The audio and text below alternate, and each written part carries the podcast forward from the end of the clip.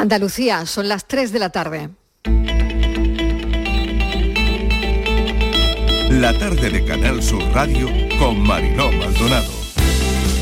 Folios hay muy caros, carísimos, y bueno, hacemos pedidos y no nos llegan. Estamos pendientes mm, del pedido que se hizo en mayo, así que aún no ha llegado.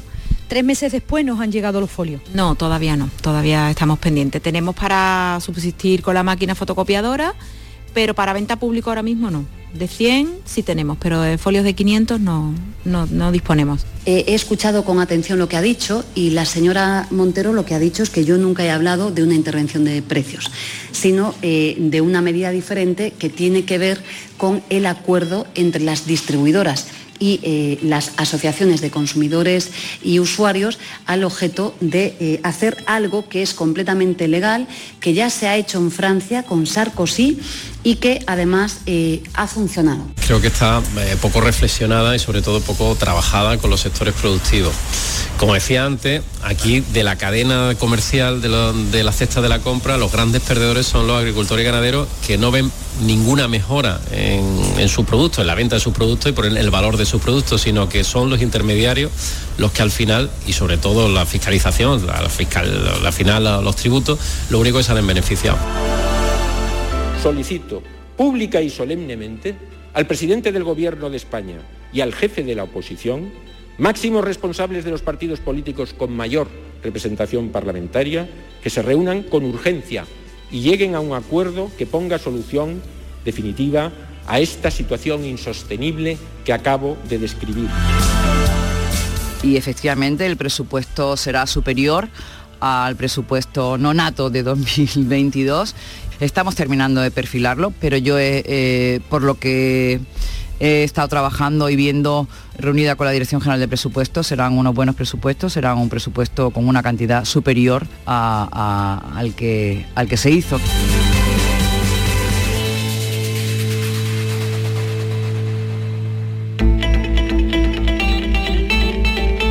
La tarde de Canal Sur Radio con Mariló Maldonado. Acaban de oír los sonidos del día en nuestra línea de audios, los protagonistas de la actualidad. Esta temporada vamos a seguir recorriendo Andalucía. Nos gusta tomarle el pulso a nuestras ciudades, así que esta es la primera salida que hace el equipo de la tarde de Canal Sur Radio, recién inaugurada la temporada. Actualmente más de la mitad de la población mundial vive en áreas urbanas. En la Unión Europea ese porcentaje llega al 80% y en España se supera levemente, así que les sitúo enseguida. Estamos en Algeciras. Hoy hacemos el programa desde Algeciras, estamos en el Salón de Actos de la Escuela Técnica Superior de Ingeniería de la Universidad de Cádiz, conocida como la Politécnica en Algeciras, porque Algeciras alberga estos días el primer gran evento nacional de agendas urbanas locales 2030 unas jornadas con unos ponentes de un altísimo prestigio nacional e internacional. Así que estamos hoy haciendo el programa desde una ciudad pionera en Andalucía, en este país, además, en España, en este ámbito. La agenda urbana tiene que ver con el impulso que hay que darle a las ciudades en el futuro, llamando futuro a los próximos 10 años. Por ejemplo, las olas de calor. Las olas de calor tienen un efecto añadido cuando se conectan con el incremento de las temperaturas. Su impacto inmediato es de entrada malestar, disconfort técnico, que lo llaman eh, los meteorólogos, ¿no? Pero en casos extremos, con prolongados periodos de altas temperaturas, puede llegar a suponer un incremento de, de enfermedades y son un riesgo para la salud. Esto solo por poner un ejemplo. Las características de los materiales urbanos la verdad es que modifican el clima de las ciudades y normalmente la temperatura en las ciudades suele ser siempre varios grados por encima de la temperatura en las zonas rurales. Bueno, la combinación de las olas de calor con el mencionado efecto de las islas de calor incrementa ese impacto sobre la salud de la gente, ¿no? Bueno, pues todo eso hay que vigilarlo y hay que adaptar las ciudades de todo esto se está hablando en estas jornadas, primeras jornadas de agendas urbanas locales 2030. Las ciudades tienen que avanzar, Las ciudades tienen que evolucionar y en esta jornada se va a discutir todo eso. Se busca un proyecto integral de ciudad. Las ciudades tienen que dar un salto, un salto en igualdad, un salto en calidad de vida para sus vecinos, respetar el medio ambiente urbano y desarrollar también al mismo tiempo una economía sostenible. Bueno, pues eso es lo que venimos a contar y eso es lo que está ocurriendo aquí en Algeciras. Esta mañana se inauguraban las jornadas, lo hacía Mario Muñoz Atanés Sánchez, viceconsejero de Fomento, Articulación del Territorio y Vivienda de la Junta de Andalucía, y también lo hacía José Ignacio Landaluce, alcalde de Algeciras. En la charla inaugural se ha hablado del poder transformador de la agenda urbana. Así que hablar de ello es el primer paso, por eso estamos aquí y les damos la bienvenida a la tarde.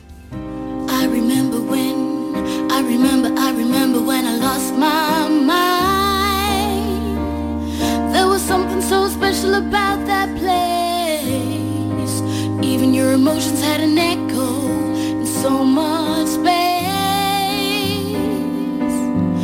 Ooh.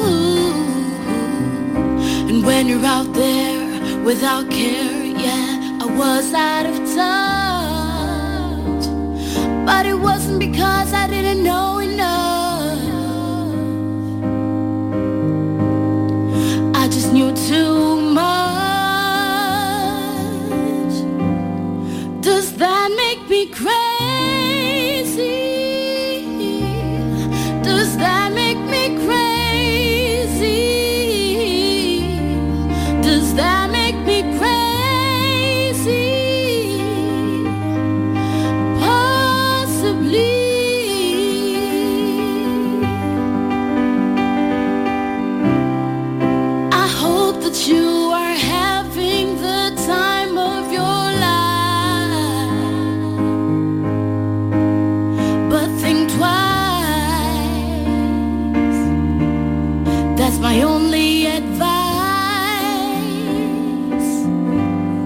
Primera salida de la temporada, estamos en Algeciras, hoy haciendo la tarde de Canal Sur Radio. Hay otras historias que queremos conocer y para eso en nuestra redacción está Estíbaliz Martínez. Estíbaliz, bienvenida, ¿qué tal? ¿Cómo ha ido la mañana?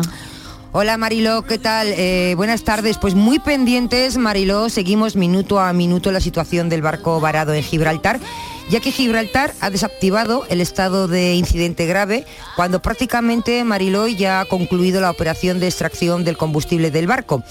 Eh, el gobierno del Peñón eh, afirma que gran parte del combustible eh, vertido al mar ha sido retirado o dispersado y que las barreras de contención alrededor de los 35 están funcionando pues bastante bien. Así que el puerto del Peñón podría volver a reanudar su actividad hoy mismo. Se mantiene, eso sí, la bandera roja en la playa de Listel Bay porque continúan las tareas de limpieza. Y también muy pendientes Mariló del sector pesquero de la línea porque ellos mismos están muy pendientes de la reapertura de los tres caladeros de mariscos bivalvos que siguen cerrados desde que se produjo el, el, vertido. Tú sabes que este cierre afecta a 32 barcos, supone un centenar de trabajos directos y están a la espera de los resultados de los análisis sobre la presencia de hidrocarburos en las aguas de que vamos, están esperando que posiblemente en las próximas horas eh, uh -huh. se, se conozca. No obstante, han dicho los pescadores que van a pedir ayudas de carácter extraordinario y urgente para los armadores y tripulantes afectados por el cierre de los caladeros. Y un día también, Mariló, miércoles, muy importante porque hoy ha arrancado oficialmente el año judicial con la presencia del rey eh, Felipe VI y por cuarto año consecutivo pues sigue teniendo un Consejo General de Poder Judicial en funciones al, de, al borde de, del colapso. Eh, hemos visto un, una apertura de un año judicial que suele ser un acto muy solemne, pues hemos visto una cierta tensión, ¿no? cómo uh -huh. estaba enquistada esta renovación de la justicia. Hemos visto eh, imágenes que nos iban llegando, bueno, pues de la alta magistratura, eh, pues había como un ambiente de hastío, ¿no? Ante la, dicen ellos, eh, la constatación de que las fuerzas políticas se encuentran enfrascadas en un círculo vicioso que sitúa el tercer eh, poder del Estado en el mismo punto de partida que hace dos meses. Hemos visto a un Carlos Lesmes, que es el presidente del Consejo General del Poder Judicial y del Tribunal Supremo, en ese discurso, el octavo que da, el tradicional discurso pues como Mariló ha centrado todo su discurso en esta difícil situación que atraviesa pues por la judicatura. Así que ha sido un acto solemne, pero como ves, algo mm, con un poquito o bastante tensión, ¿no? Por esa eh, justicia que no se renueva y que está enquistada. Primeras historias de, la actualidad que nos ha resumido Estíbaliz Martínez. Estíbaliz, mil gracias. Hasta ahora. Hasta ahora. Bueno, vamos a seguir con, eh, con, lo que nos ocupa, ahora que ya saben que, es, que son las ciudades. Las ciudades tienen que avanzar, tienen que evolucionar. En estas jornadas que estamos viviendo aquí se va a discutir todo eso. Se busca un proyecto integral de ciudad, las ciudades tienen que dar un salto, un salto en igualdad, un salto en calidad de vida, un salto en respetar el medio ambiente, el medio ambiente urbano y, y desarrollar eh, una economía sostenible. ¿no? Las ciudades son el gran centro motor de, la economía y ahora queremos hablar con Jessica Rodríguez, que es nuestra primera invitada aquí en Algeciras. Es concejal, delegada de urbanismo, vías y obras, fondos europeos, Smart City alumbrado del Ayuntamiento de Algeciras, porque le vamos a preguntar por ello. Las ciudades son, como decía, el gran centro motor de la economía, habría que ir hacia un modelo económico circular que asegure la calidad de vida en las ciudades y haga de ellas un lugar atractivo para, para vivir. Bueno, pues de todo eso se está hablando aquí, ¿no? Queremos preguntarle a Jessica quiénes van a pasar por estas ponencias, qué, perfil, ¿no? Porque eh, aquí se habla de, de la, de la agencia urbana eh, española, ¿no? Hablábamos hace un minuto de las olas de color, que, olas de calor, que tiene un efecto añadido cuando se conectan al incremento de las temperaturas y todo eso, bueno, pues eh, no hay que ir muy lejos, ¿no? Lo estamos viviendo ahora mismo. En las ciudades hace bastante más calor que en zonas que no son urbanas, ¿no? en el campo, por ejemplo. Bueno, hablamos ya con Jessica Rodríguez, como les decía, concejala delegada de Urbanismo, Vías y Obras, Fondos Europeos y Smart City, y alumbrado el Ayuntamiento de, Algeciras. Señora Rodríguez, bienvenida, gracias por atendernos. Gracias a vosotros, buenas tardes, gracias por, permitirme estar con vosotros y que nos oigan. Las ciudades, como decía, son el gran centro motor de la economía y bueno, lo que se está hablando aquí es ir hacia un modelo económico eh, que asegure la calidad de vida de la gente. ¿Cómo está yendo esta primera jornada de mañana? Pues las jornadas la verdad que están siendo un éxito y, no porque lo diga yo, que nosotros estamos en la ciudad y sabemos del potencial de Algeciras, sino porque hay mucha presencia de personas, hay 400 inscritos y la, ponencia marco de esta mañana ha sido espectacular con Concepción Campos Acuña y la siguiente mesa, la mesa de comunicación, marca ciudad, pues igualmente.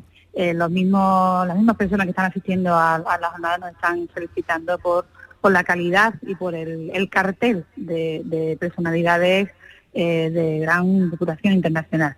Por lo que estamos muy contentos por ahora como están avanzando estas jornadas.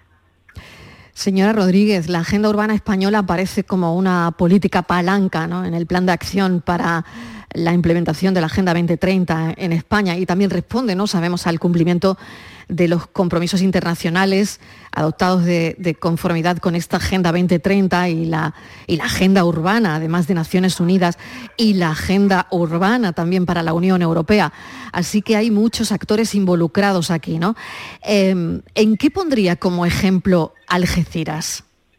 Mira, Algeciras eh, tuvo claro, el alcalde tuvo claro, y tengo que decirlo porque el liderazgo político es fundamental, independientemente de lo que los técnicos opinen. Bueno, en ese momento yo también era técnico, no era concejal, no era delegada. Es fundamental el liderazgo del alcalde. Nosotros vimos en 2018 que debíamos tener eh, un documento de base, un estudio de diagnóstico de la ciudad desde las diferentes dimensiones que se pueda estudiar muy participativo, en el que estuvieron implicados todos los ciudadanos que así lo hicieron, y a partir de ahí una serie de acciones. Mm, captación de fondos europeos, sí, es muy importante y es verdad que la agenda urbana nos está trayendo mucha financiación, concretamente en cinco años a Algeciras se le ha adjudicado 55 millones de euros, pero lo más importante es tener esa base para ver dónde estamos y hacia dónde debemos ir. Por eso el, lema de, esta jornada es rumbo al futuro, con una brújula, porque realmente la agenda urbana de Algeciras es la brújula que marca el destino de la ciudad. Y así tenemos un compromiso político y una implicación total y absoluta de todos los técnicos de las diferentes delegaciones que componen este ayuntamiento. Hmm. Cuando una piensa eh, en la cantidad de dinero que hace falta para, por ejemplo, ¿no? lo que hablamos del agua, la gestión de residuos, todo es un suma y sigue, ¿no? Cómo contener el gasto de las ciudades, ¿no? Contener incluso eh, reducir el gasto de energía, promover la eficiencia energética a través de planes, estrategias, medidas, ¿no? Que seguro que, están en ello, ¿no? ¿En qué ayuda em, la Agenda 2030? Pues lo que he comentado y, la, pregunta anterior que me hacía, eh, sabemos a dónde debemos ir, sabemos los problemas que tenemos y sabemos a dónde debemos ir. De hecho, en esta legislatura, en esta última legislatura, nuestro alcalde lleva tres legislaturas gobernando la ciudad con mayoría absoluta, hemos, el alcalde decidió crear, antes era un departamento de fondos europeos, pero ha querido ir más allá y ahora es delegación de fondos europeos y Smart City. Eh, con esta última palabra quisiera quedar en Smart City es innovación y al final eh, toda la tecnología eh, puesta al servicio de la ciudad va a beneficiarla a nivel de sostenibilidad. Por ejemplo, puedo poner algunos ejemplos, el control automatizado del riego de los jardines de la ciudad. Al final lo que hace es que supone un ahorro en, cuanto al control del agua, del agua necesaria o el control de las fugas eh, a nivel del de, sistema de abastecimiento o las 6.000 luminarias que estamos sustituyendo ahora mismo, donde van a ir telegestionadas y va a ahorrar no solamente, eh, bueno, va, va, a ofrecer un mejor servicio porque los, ciudadanos no van a tener que estar pendientes de la farola que no vale, sino que llega eh, directamente a una aplicación y el técnico en ese momento el servicio de guardia puede ir a solucionarlo, además de disminuir o aumentar la intensidad de la iluminación en base a las necesidades de seguridad de cada zona. Todo esto al final es innovación y todo esto al final es mejora para la ciudad, por lo que es muy importante no solamente a nivel de movilidad, de, sostenibilidad, de hacer una ciudad más amable, sino que la tecnología pues está al servicio de la ciudad y bien implantada pues conlleva a ahorro de costes muy importantes y a contribuir con la eh, disminución de la huella de carbono. Claro, concejala, esto era impensable hace 20 años, ¿no? Sí, y para decir era impensable hace unos años también. Porque Casi hace cinco, ¿no? También. Exactamente. no, hay que irse tan lejos, ¿no? Exacto. Como mm. decía Concha Campos en, la, en la charla, eh, Agenda Urbana hemos estado haciendo durante muchos años, pero no existía un documento eh, que sentase las bases. Todos los departamentos, todas las delegaciones si nos ponemos a, ver todas las acciones que han ido desarrollando durante años, eh, es agenda urbana, porque agenda urbana es lo que estamos hablando, pero agenda urbana también es, por ejemplo, rehabilitación de viviendas, de barrios vulnerables, es, mejorar los campos, por ejemplo, en Algeciras se está haciendo una apuesta muy importante por el deporte, mejorando, cambiando los campos que todavía están de ahorra a Todas estas son acciones que al final, como decimos, la agenda urbana es todo, toda la mejora que se haga en la ciudad es agenda urbana, por lo que lo que hemos hecho en este documento es plasmar, ordenar, plasmar y ordenar todo lo que estamos haciendo, cómo está la ciudad y a dónde queremos ir. Claro, em, comentaba ahora, bueno, los usos, los diferentes usos del suelo, ¿no? Que eso también imagino que es importantísimo, ¿no? La movilidad urbana está siendo un elemento clave en esas políticas urbanas debido al crecimiento de las ciudades en los últimos años. Lo vemos en esta ciudad, en Algeciras, concejala, cómo ha crecido esta ciudad, ¿no? Sí, ha crecido mucho. Eh, es cierto que tenemos un plan general de ordenación urbana, como en la mayoría de las ciudades, eh, que rige y legisla eh, la ordenación urbanística. Pero también es cierto, como muchas otras ciudades, que años atrás pues ha, ido creciendo mucho por, de forma desordenada y es lo que estamos haciendo también con ese, además de la agenda urbana, hemos apostado por un plan de movilidad que pretendemos dar solución a aquellas zonas donde en su momento eh, por falta de, legislación o, de control no se hizo como de la forma más agradable. Lo que estamos apostando siempre, siempre por la participación ciudadana, porque es clave no solo porque nos obliguen los propios fondos europeos, sino porque el alcalde nos tiene una encomienda clara, que quiere que el vecino decida sobre su calle, creo que es fundamental, evidentemente dándole unas instrucciones, pero cuando a las personas se les explica lo, que las mejoras que va a conllevar quizás una semi-peatonalización o una peatonalización, al final pues eh, lo comprenden y apuestan por ello. Lo que todas estas acciones que, estamos llevando a cabo para mejorar la ciudad, y contamos por supuesto con la participación de todos los vecinos que quieran, que quieran colaborar. Contábamos al principio en nuestra introducción que Algeciras es ahora mismo bueno, pues ese puntal de referencia también en estas jornadas, porque esto no se ha hecho antes y es una experiencia piloto que se va a vivir aquí en, Algeciras, ¿no? ¿Quiénes van a pasar por estas ponencias? ¿Qué, perfil, concejala? Bueno, pues hay todo tipo de perfiles. Hay perfiles políticos, eh, perfiles eh, que nos pueden dar una visión más empresarial o incluso de gestión pública, como ha sido el caso esta mañana de la conferencia marco de Concepción Campos. Esta tarde tendremos a una mesa de digitalización. Hemos querido que las mesas sean dinámicas, no hemos querido que sean tan técnicas, tan cómodas de hacer una agenda urbana, sino eh, transmitir a todos aquellos que están allí, hay muchos compañeros de otro Ayuntamiento de España, eh, finalmente que se hace ese documento, eh, cómo revierte la transformación de la ciudad. Por lo que las temáticas son muy variadas. Esta tarde, como, como te comentaba, hay una mesa de digitalización, Estará presente nuestra consejera de fomento, María Carazo, en otra conferencia marco y mañana continuaremos con, diferentes mesas vinculadas al medio ambiente, otra mesa que hablará también de las ciudades en Europa, del papel de esa Agenda 2030 y de los objetivos de desarrollo sostenible que nos hemos propuesto todos los europeos con ese pacto verde. Y también, antes de finalizar la clausura, estará Elsa Punset, escritora que nos dará más una visión del comportamiento de cada uno a nivel individual con, con las ciudades. Por lo que es una, pensamos que una agenda muy, un, perdón, una agenda, una jornada muy completa, muy variada, dinámica. También una agenda, también una agenda. También una agenda, sí, que tenga la agenda urbana aquí marcada. Es verdad. Eh, doble agenda, doble agenda, concejala. Sí. sí, sí, estamos muy, contentos, la verdad, y muy satisfechos por la, por la participación que está teniendo y por el nivel de los, de los ponentes. Pues le agradecemos enormemente que nos haya atendido, que vayan muy bien estos días. Estamos en Algeciras, se lo recuerdo a los oyentes, en el Salón de Actos de la Escuela Técnica Superior de Ingeniería de la Universidad de Cádiz. Aquí se conoce como la Politécnica en Algeciras, porque Algeciras alberga estos días el primer gran evento nacional de agendas urbanas locales 20 30. Concejala, mucha suerte. Jessica Rodríguez Espinosa es concejal delegada de Urbanismo, Vías y Obras, Fondos Europeos, Smart City y Alumbrado del Ayuntamiento de Algeciras. Gracias, un saludo.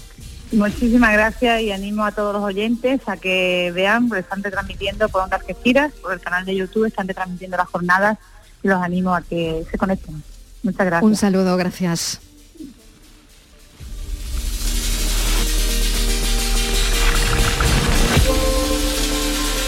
La tarde de Canal Sur Radio con Mariló Maldonado. También en nuestra app y en canalsur.es.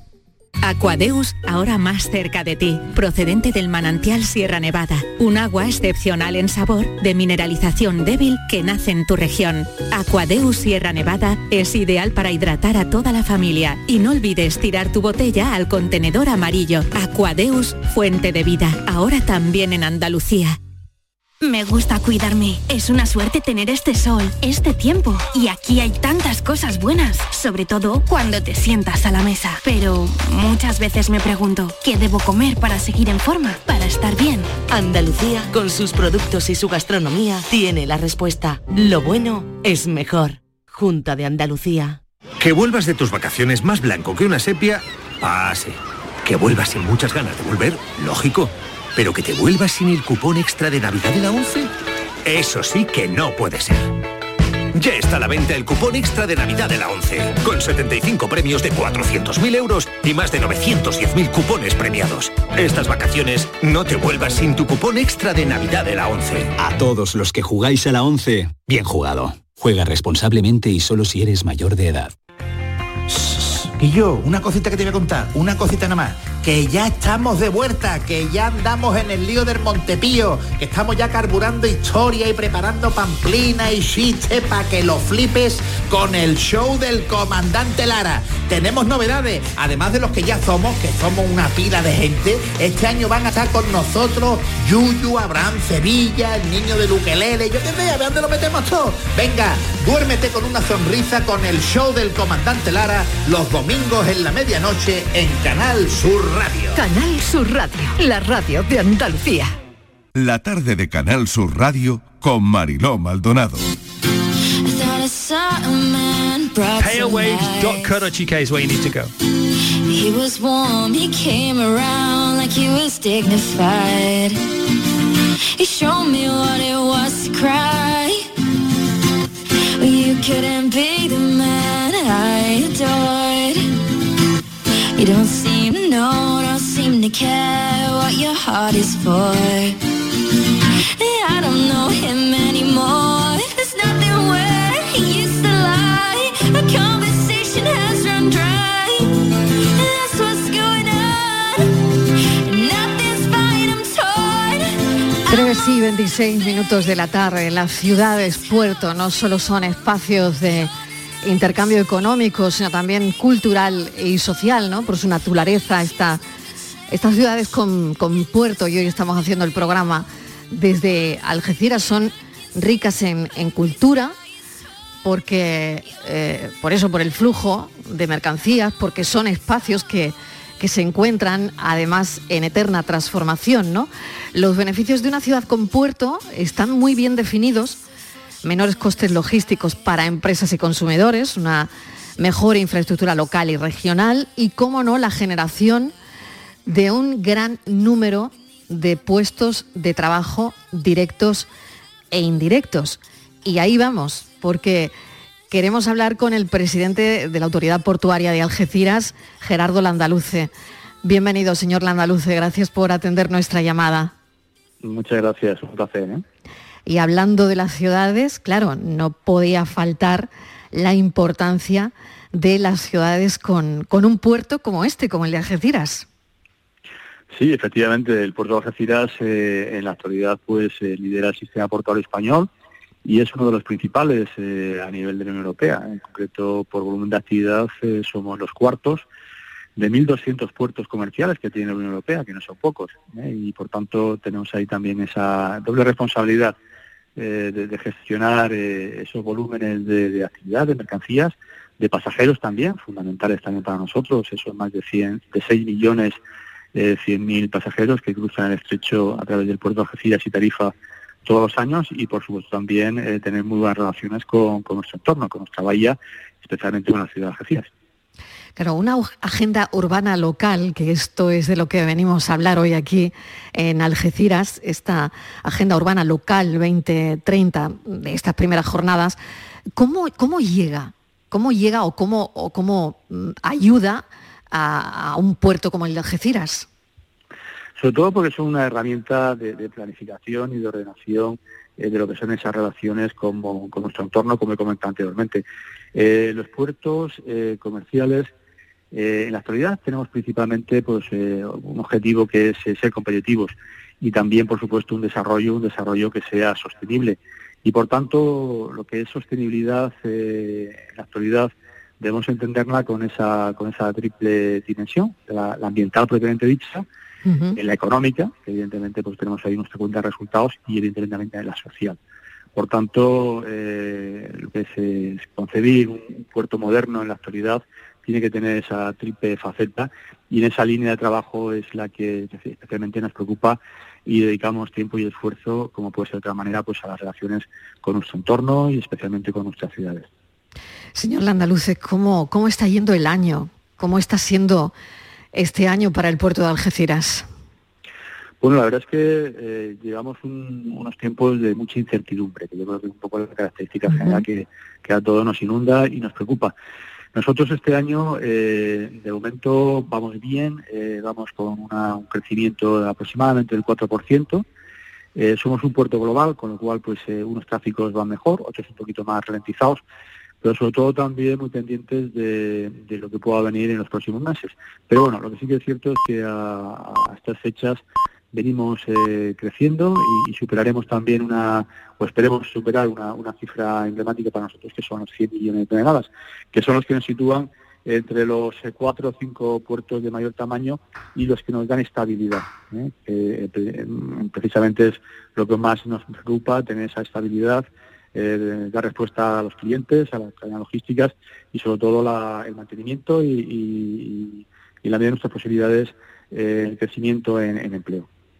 ¿Qué queda por recuperar después de lo que hemos vivido, después de la pandemia? Em, bueno, es una pregunta que no, es fácil, señor Andaluces, pero me imagino que, bueno, que, todavía eh, se resiente algo el puerto de Algeciras, ¿no?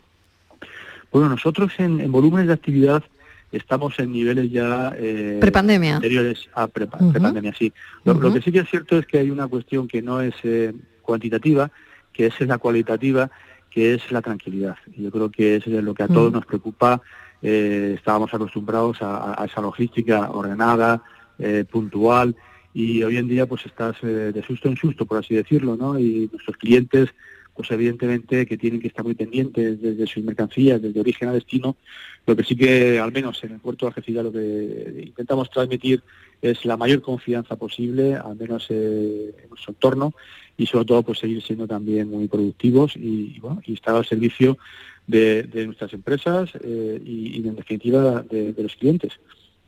¿Cuál es su mayor preocupación ahora mismo? Bueno, eh, nosotros ahora mismo estamos... No hay una única, me imagino. Sí, no, no, no, efectivamente no hay una única. Eh, una vez superada lo que es la operación Paso del Estrecho, que nos ha tenido, pues, formalmente hasta el 15 de septiembre no termina, pero bueno, los momentos más intensos eh, ya han pasado, han pasado de una forma muy correcta, de una forma ordenada, hemos atendido unos volúmenes y unos flujos también importantísimos como todos los años. Algeciras y, Dariza conjuntamente representamos eh, el 75% de una operación de Estado, que es la operación Paso de Estrecho, y la verdad es que eh, se ha desarrollado de una forma muy correcta y muy ordenada y con los objetivos cumplidos de seguridad y de fluidez. Y ahora pues también venimos trabajando también en temas muy importantes como es todo el tema de transición energética. Eh, por eso venimos trabajando también con nuestras empresas, eh, con lo que son las terminales, eh, con los clientes también finales, para ver también cómo vamos avanzando en todo lo que es la reducción de la huella de carbono. Y en este entorno tan complicado que evidentemente que es la subida de, la energía, que es una de las grandes preocupaciones que, tenemos todos y evidentemente del puerto de Algeciras desde luego. Y para terminar y centrarnos un poquito, señor Randaluce, en, la actualidad, bueno, seguimos pendientes ¿no? de ese barco varado en Gibraltar, pendientes del puerto del, Peñón. ¿Hasta qué punto le puede afectar esto o le afecta de alguna manera al puerto de Algeciras? Bueno, sobre todo la imagen eh, de, incertidumbre, ¿no? que en principio nosotros nos hemos también eh, hemos procurado que en todo momento transmitir la idea de que el puerto de Algeciras, la bahía de Algeciras ha estado plenamente operativa eh, al 100%. Eh, por tanto, la, operatividad del puerto yo creo que era lo, fundamental también de mantener esa imagen como así ha sido. por tanto, lo primero, la política informativa. Y en segundo lugar, también compartimos un mismo espacio. no hay, por así decirlo, puertos estancos.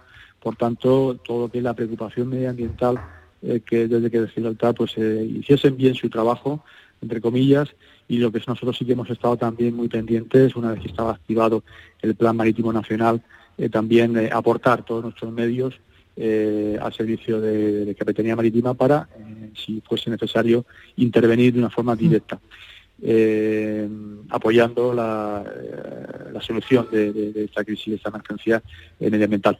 Afortunadamente se han ido dando los pasos de forma correcta por parte de las distintas administraciones y por tanto, pues bueno, eh, hoy estamos más tranquilos que hace, que hace una semana. Desde luego que sí.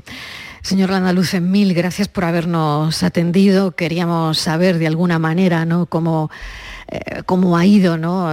en lo que llevamos de, año la actividad en el puerto de Algeciras y también, por supuesto, dentro de esta agenda urbana local 2030, eh, pionera Algeciras ¿no? en, todo esto, ¿no? en cuanto a las jornadas y también como proyecto piloto, pues le agradecemos que nos haya atendido.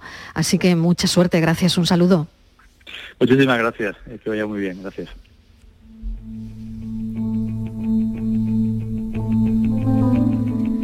3 y 35 minutos de la tarde, hoy en este espacio, en el espacio de la foto del día, nos tenemos que detener porque mm, no tenemos que contarles ninguna buena noticia.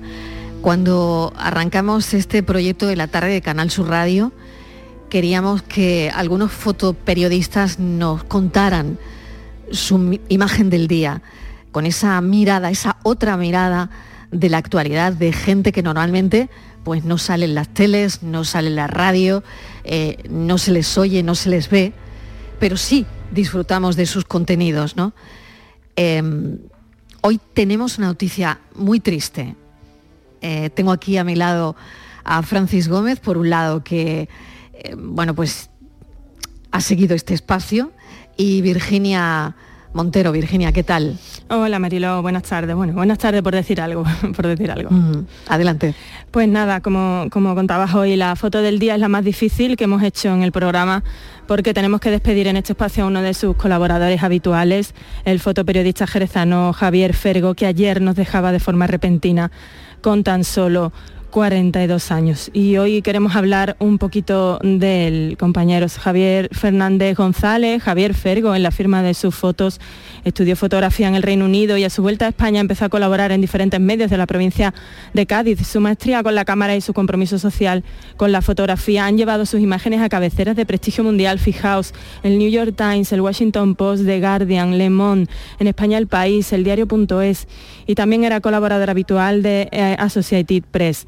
En los últimos años puso el foco en los movimientos migratorios y el drama de los refugiados, como siempre destacábamos en su presentación, y llegó a ser galardonado en 2019 con uno de los premios de periodismo británico a fotoperiodista del año en el Reino Unido. En total, una veintena, más de una veintena de reconocimientos internacionales de entidades como la UNESCO que avalan su impecable trayectoria. Y otra de sus pasiones, la fotografía flamenca, le había llevado a ser fotógrafo oficial del Festival de Jerez y a retratar bellísimas estampas en otras citas internacionales de categoría como la de, como la de Nimes. Pues Javier, con campamento base en su Jerez natal y familiar, ha sido de los fotógrafos, estos, fotógrafos que están hechos de, otra pasta, ¿no? Capaces de cruzar medio mundo para hacer su trabajo, para retratar guerras y conflictos de todo tipo, desde Lesbos, desde el drama de, de, la inmigración en Lesbos hasta la reciente guerra en Ucrania. El mundo de la fotografía hoy les recuerda en Jerez, en Andalucía y, en toda España. Y si os parece, hoy vamos a recuperar su voz en la última colaboración que tuvo en este espacio el pasado 10 de junio, ya prácticamente terminando la pasada temporada, comentando una fotografía precisamente sobre movimientos migratorios. La foto de hoy viene de México, del estado de Chiapas. Su autor es Pedro Pardo, fotógrafo con la agencia de noticias AFP. En ella se ven las siluetas de personas que están migrando desde en una de estas conocidas caravanas, que migran hacia, hacia Estados Unidos. ¿no? La foto es muy estética por su composición, ya que es prácticamente oscura y tan solo se ven las siluetas de estas personas iluminadas por unas de luz. Es una foto muy bonita y que tiene mucho sentido con el fenómeno migratorio que, que se está experimentando en América. La mirada de Javier Fergo, eh, su última colaboración en el programa la temporada pasada, pero es que esta temporada, Francis, ya habíamos hablado con él hace unos días, ¿no? Sí, sí, hace, no hace ni una semana que hablé con él, perdona, porque se me ha puesto los vellos de punta de escucharle. Javier, gran compañero que no tuve el honor de conocer personalmente, solo por nuestro contacto telefónico y que nada más que le dije que volvíamos con la temporada, que si eh, contábamos con él para colaborar en esta sección, me, dijo que encantadísimo de seguir con nosotros. Y vamos, un, mm. siempre contestaba, un palo, siempre, noticia, siempre, siempre, incluso en los momentos en los que tú sabes que nos ocurre a veces, ¿no? que, en, el último minuto, Empieza a fallar todo en el último minuto y, y él siempre estaba y Javier y, Javier nos mandaba algo y es una siempre, pérdida siempre. terrible. Yo sí tuve la suerte Pues, de trabajar con él. sí. Yo sí tuve la suerte de trabajar con él ¿no? años. Sí, Mm. sí, sí. Los dos somos de Jerez, del gremio, y hemos trabajado juntos en diferentes, en diferentes proyectos. Y bueno, y que no me lo creo, vamos, que no me lo creo.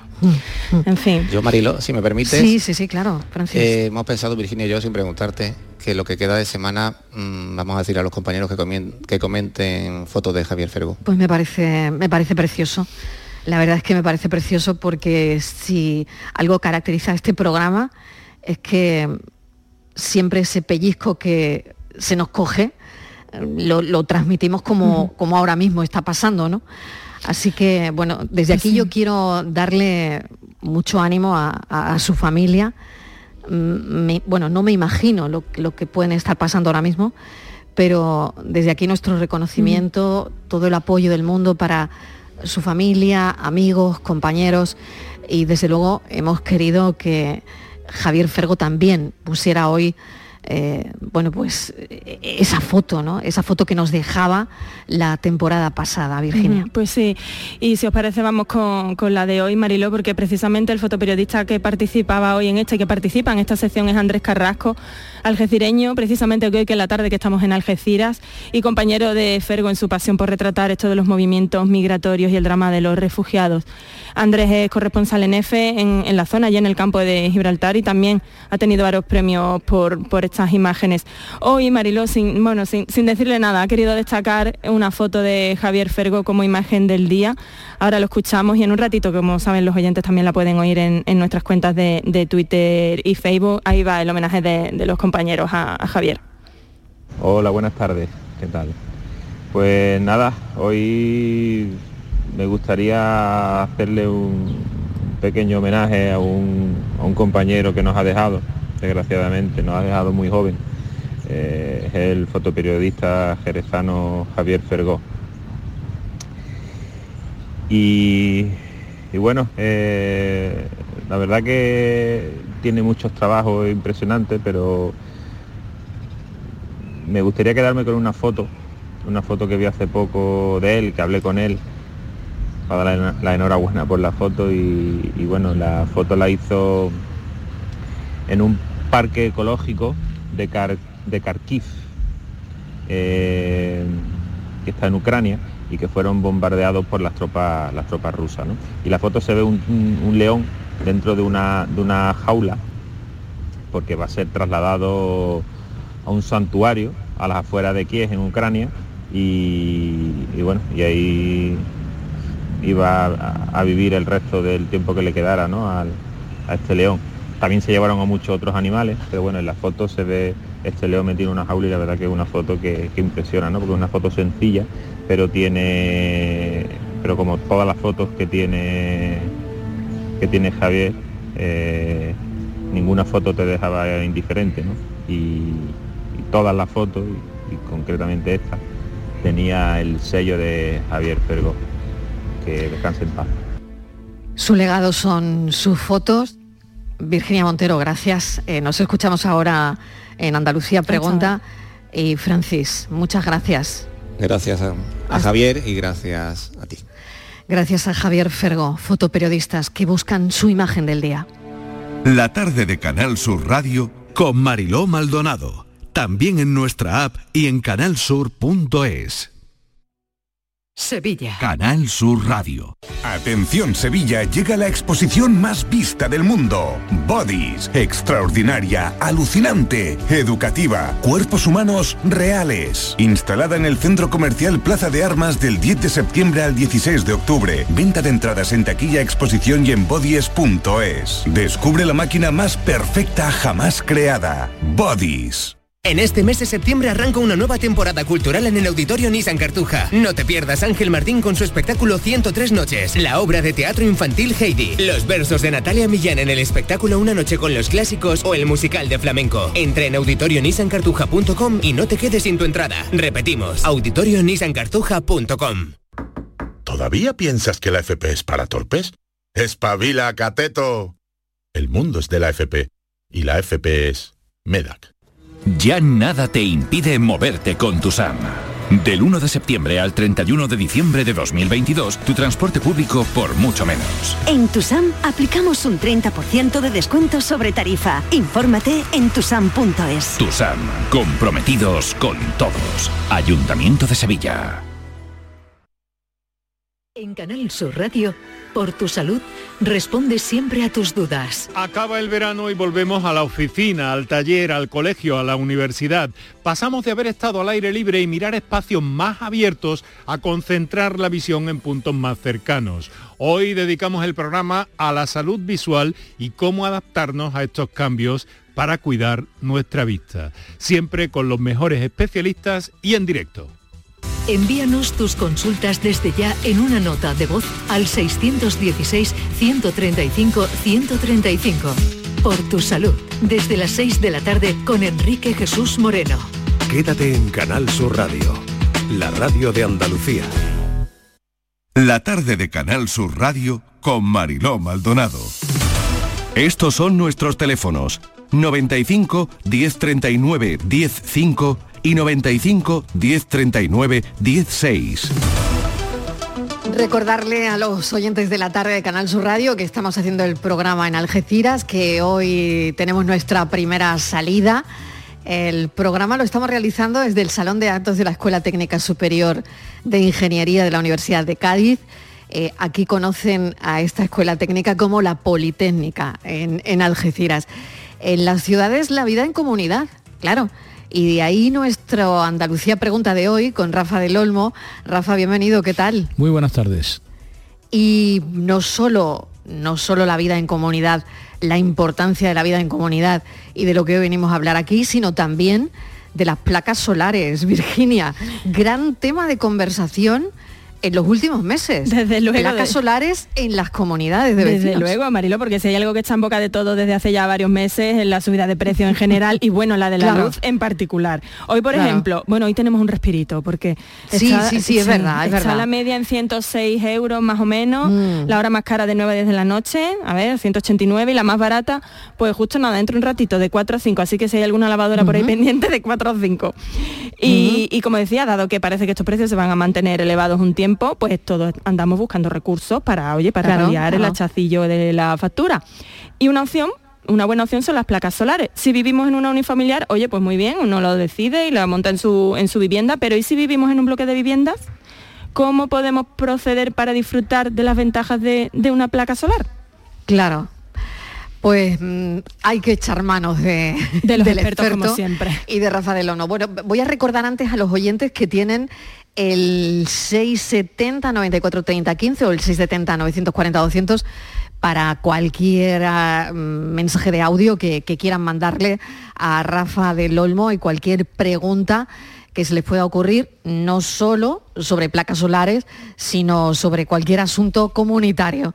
Así que Rafa, Pues eh, buenas tardes lo primero y feliz de volverme a reencontrar con todos vosotros y con todas vosotras. Claro, no te he preguntado cómo ha ido el verano. Bueno, pues ha ido bien, ha ido bien. Corto como siempre. Bueno, pensemos que el verano todavía no ha terminado, Claro, porque pensar que el verano ya ha terminado Claro. es más triste que otra cosa. ¿no? qué triste, sí, sí, no, no, no acabó Lo todavía, que no han acabó. terminado son las vacaciones, que también es muy triste. Eso sí, eso sí, eso sí. Bueno, bueno, pues mm, eh, hay una recientísima modificación de la ley de propiedad horizontal que mm, impulsada, impulsada por, la- por los fondos Next Generation que desde la Unión Europea se están brindando para numerosas materias, entre ellas la- el, el tema de la eficiencia energética, ha obligado a que la ley de propiedad horizontal se modifique también para intentar que este tipo de instalaciones sean más fáciles y más factibles en las comunidades de propietarios. Eh, el caso es que mm, hasta junio era necesario que este tipo de instalaciones fueran aprobadas eh, por una mayoría que era mucho mayor a la actual. Ahora mismo mm, es suficiente con que el acuerdo sea adoptado por la mayoría simple, es decir, la mitad más uno de los propietarios que estén presentes en la Junta. ¿Eh? Ese, ese precepto eh, habla de medidas eh, como pueden ser la adopción de nuevas fuentes energéticas, la eficiencia energética en las comunidades, en fin, da un, da un abanico muy amplio en donde las comunidades de propietarios pueden tomar decisiones que lógicamente pasan también por la instalación de placas fotovoltaicas en diferentes regímenes que podríamos comentar someramente, pero que ya solamente va a ser necesario que la decisión sea adoptada por la mayoría de los propietarios, por la mitad más uno, nada más. ¿Eh? y además en la primera en la primera segunda convocatoria de la Junta sin tener que esperar a que los ausentes se pronuncien sobre el tema como en algunos otros acuerdos de mayoría cualificada era necesario esperar ese plazo de 30 días para que los ausentes a la Junta de Propietarios dijeran si estaban o no de acuerdo ¿eh? aquí con los propietarios que estén allí en la Junta se puede decir por una mayoría simple Bueno, un proceso un poquito más simple, ¿no? El Más acuerdo simple, un poquito más más simple, más Claro, claro, claro. Mejor así, ¿no? Sí, yo, creo- yo creo que mejor así. Sí, claro, hombre, todo lo que sea aligerar las dificultades y, y los rigores de la ley, yo creo que siempre es bueno. Eh, el principio eh, rector de todas estas reformas, aparte del impulso de los, de los Next Generation, es Ujú. evitar cada vez más las unanimidades y las mayorías reforzadas, permitiendo que las comunidades de propietarios puedan adoptar sus decisiones de una forma algo más ágil, ¿eh? progresivamente algo más ágil. Y bueno, tengo entendido, Rafael, que el, eh, muchas veces la discusión entre los vecinos o los pro- problema principal a la hora de decidir instalar una de estas placas en los edificios es el reparto Claro. entre todos de la energía que va a generar esa placa, porque claro, a más o menos reparto pues se nota en la factura. Claro. ¿Eso cómo se decide? Vamos a ver, lo que se están manejando ahora mismo son tres tipos de, digamos que de modelos, ¿no? Eh, un, un modelo de uso comunitario exclusivamente, en donde no hay que plantearse reparto alguno de la energía, porque va destinada únicamente a nutrir los servicios comunitarios, puede ser la iluminación de las zonas comunes, La escalera, la escalera, el, el ascensor, ascensor. etcétera, y por lo tanto ahí no hay que hacer ningún tipo de reparto. Toda la energía que se genera va en beneficio de toda la comunidad. Ese sería el uso comunitario. Y luego hay un auto, eh, autoconsumo compartido y un autoconsumo. El autoconsumo compartido significa que la instalación que la comunidad, eh, de la que se provee la comunidad, va a ser destinada ta- primordialmente a, la- a los servicios comunitarios, lo que, los que hemos citado antes, la iluminación, el ascensor, etcétera, y luego una parte que va a ser destinada también al uso de los vecinos, para que los vecinos puedan tener agua caliente o también iluminación, en fin, cualquier, em, cualquier em, eh, recurso energético que pueda em, derivarse de la acumulación de esa energía por parte de la comunidad. Claro, ahí hay que ponerse de acuerdo en cómo se distribuye esa energía, efectivamente, ¿no? Eh, cómo se paga esa energía. Eh, podría, mm, es una cosa que el legislador no ha, no ha aclarado y que está... ¿Y aquí a quién se la deja el legislador? Claro, el legislador al A los administradores a- de finca. a los- los administradores, Otra más, otra más siempre para el digo- administrador.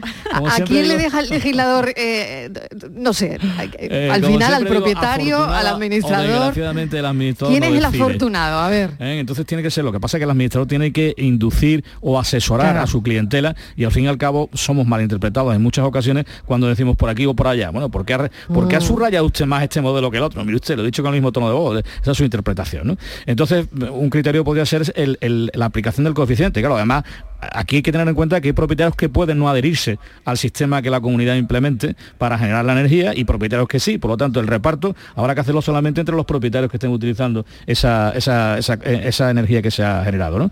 Y bueno, el criterio podría ser el del coeficiente, el, que, el coeficiente que tiene la escritura de división horizontal de cada uno de los pisos. A algunos les parecerá injusto, porque siempre nos ha parecido injusto, a muchos les parece injusto, que una persona que vive en un piso más grande, que viva solo, tenga que pagar una cantidad respecto de un piso que con la misma dimensión habiten cinco personas, bueno, ¿por qué tengo yo que pagar la misma cantidad de agua en aquellas comunidades en las que, por ejemplo, hay un, eh, un contador comunitario de agua, ¿no? digo los que hay contadores individuales, pero en aquellas comunidades donde hay un contador comunitario de agua resulta que una persona que vive en un piso sola paga la misma cantidad que en el piso al lado, que tiene la misma superficie, en la que puedan vivir cinco o seis personas y evidentemente el consumo de agua, lógicamente, tiene que ser más alto. ¿no?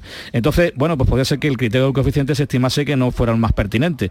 Tendría que votarse cuál es el criterio a adoptar, que podría ser por partes iguales, que podría ser por el número de habitantes del inmueble, que podría ser, en fin, por una serie de circunstancias, ¿no? Que ya hay que dejar a la, eh, entiendo yo, a la voluntad de la asamblea comunitaria. Un un nuevo programa añadido. ¿no? Y luego hay un tercer modelo de autoconsumo en donde mm, el propietario individualmente instala en la- en- haciendo uso de las zonas comunes un- una placa fotovoltaica para su consumo exclusivo. ¿no? Entonces ahí lo único que tiene que contar es con el consentimiento de la comunidad. Porque la- toda la energía que se va a generar va a ir no a la comunidad, no a sus vecinos, sino exclusivamente al propietario que ha hecho la instalación. Mm, O sea, tiene que pedir permiso para Ahí utilizar parte permiso, del tejado efectivamente, efectivamente. para, para Eso consumo es. propio. Eso es, así es, así es. Hay que pedir permiso a la Bueno, comunidad. y, y son estos permisos, comunes. claro, y posibilidad de que estos permisos sean concedidos, Rafa. Bueno, hay una, una mentalidad, yo creo que muy proclive ahora mismo a este tipo de, de soluciones, ¿no? Sobre todo por lo que estábamos comentando antes, los precios se están disparando y las necesidades son, son perentorias, ¿no? Eh, aquí, aquí hay un problema de fondo que no está resuelto tampoco por el legislador, que es cómo se utilizan esas zonas comunes, porque claro, nos dicen, pueden ustedes instalar em, em, sistemas de eficiencia energética, sistemas de, placas fotovoltaicas, etcétera, pero claro, las zonas comunes además también tienen que ser autorizadas en su uso sobre todo si es de usos privativos, como este último que hemos citado. Eh, eh, para los usos comunitarios bastaría la mayoría, la mayoría simple, como dice el legislador, y para eh, los supuestos en los que es un solo propietario el que lo va a instalar, yo entiendo que con un tercio de, propietarios a favor sería suficiente para autorizar al señor A o al señor B para que haga su instalación individual.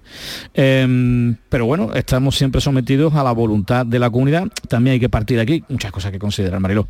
es que es donde se va a instalar el sistema es un elemento común, es un elemento también como tuyo, como del tercero, de la tercera persona. Es decir, que podemos, podemos ser muy eh, ecologistas y podemos tener una mentalidad muy proclive a todos estos sistemas, pero también hay que pensar que esas zonas comunes hay que conservarlas, hay que mantenerlas. Y que en el momento en que se haga cualquier intervención que pueda, por ejemplo, romper, mm, eh, afectar a la tela asfáltica de, la, de, la, cubierta, se va a generar un problema de filtraciones a los pocos días, ¿no? Entonces, bueno, pues todas estas cosas hay que conjugarlas y hay que tener una cierta mano izquierda, sobre todo por parte del profesional, para intentar que no se sobreponga ningún problema y que sí que se sobreponga las soluciones.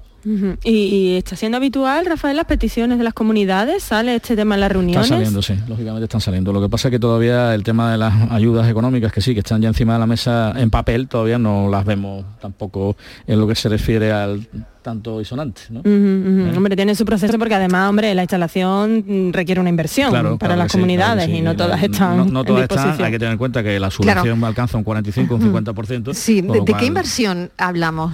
Pues yo no te puedo decir más o menos, yo, no sé más o menos en eh, no, lo sé, número, es que además como te he dicho, no, te puedo dar números en ese sentido porque como digo, hay muchos sistemas distintos, ¿eh? uso comunitario, autoconsumo compartido, autoconsumo individual y claro, tampoco sé, ahora mismo sé yo cuáles son las, o sea, cada comunidad va a plantear una necesidad distinta. Una vez que quiero que se ilumine el, hueco de escalera y que funcione el ascensor, pues mire usted, esto tiene un coste determinado. No quiero además también que se proporcione electricidad a los, propietarios. Entonces, para mí ahora mismo resulta, me resulta imposible poder decir cuál es el coste estimado. Y, de las condiciones físicas del edificio, ¿no? la orientación, cuando de más la luz, menos la luz, el invierno, el verano, en fin. Eh, necesidades más placas, menos, más cantidad. Habrá edificios que no tengan la posibilidad, supongo, de, colocar placas fotovoltaicas.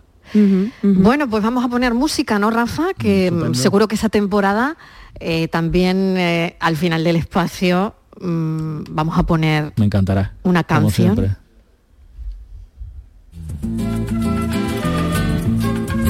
Raffman y su música. Porque irás a ver a Serrata. Hombre, cómo no, qué pregunta. Bueno, casi casi que no voy, la verdad. estaban agotadas las entradas. Qué pregunta, qué pregunta. Eh, estaban agotadas las entradas, me parece que marzo, abril, mayo, algo así, cuando las fui a comprar. Bueno, pero al final, por arte de Billy Loque, bueno, el arte de Billy Loque es tener buenas amistades que te las puedan proporcionar en el último minuto, ¿no? Pues he conseguido un par de entradas para el primero de los dos conciertos de despedida de Serrat en Sevilla. ¿eh? Y bueno, yo tengo que reconocer que nunca he visto a Serrat en directo. Bueno, vi un par de canciones al final de un concierto aquí en Sevilla, que me colé al final, y, pero nunca he visto un concierto, sí, en mi época de estudiante. Me colé, que me colé, lo ha dejado, lo ha dejado bien claro, como, la fiesta de Mecano. Como la fiesta de Mecano. ¿Eh? Y era mi época de estudiante, entonces, bueno, pues vi las dos tres últimas canciones y este va a ser mi primer concierto de Serrat. Lamento mucho decir que es mi primer y seguramente último concierto de Serrat. Em, y claro, porque ya no se retira. Bueno, estaba escuchando una entrevista que le hacía eh, a Joaquín, a Joaquín Sabina y a él, el canal 24 horas, y le decían, bueno, Joan Manuel, ¿esta despedida va a ser como las de Miguel Río o no? de ida y vuelta. De ida y vuelta. Bueno, Rafa, mil gracias. Eh, desde luego una temporada más contigo es siempre un placer. Te agradecemos enormemente que esta temporada compartas con nosotros pues de todo lo que sabes, ¿no? Muchísimas eh, gracias. así que mil gracias y seguimos escuchando a Serrat. Venga, hasta la semana que viene. Hasta la semana hasta ahora. Y te acercas y te vas después de besar mi aldea. Jugando con la marea, te vas pensando en volver, eres como una mujer perfumadita de brea, que se añora y que se quiere, que se conoce y se teme. Ay, para mi mal viene a buscarme la barca. Empujar al mar mi barca con un levante otoñal y dejar que el temporal desguace sus alas blancas. Y a mí enterradme sin duelo entre la playa y el cielo. En la ladera de un monte más alto que el horizonte, quiero tener buena vista. Mi cuerpo será camino, le daré verde a los pinos y amarillo a la genista. Cerca del mar, porque yo nací en el Mediterráneo, nací en el Mediterráneo, nací en el Mediterráneo.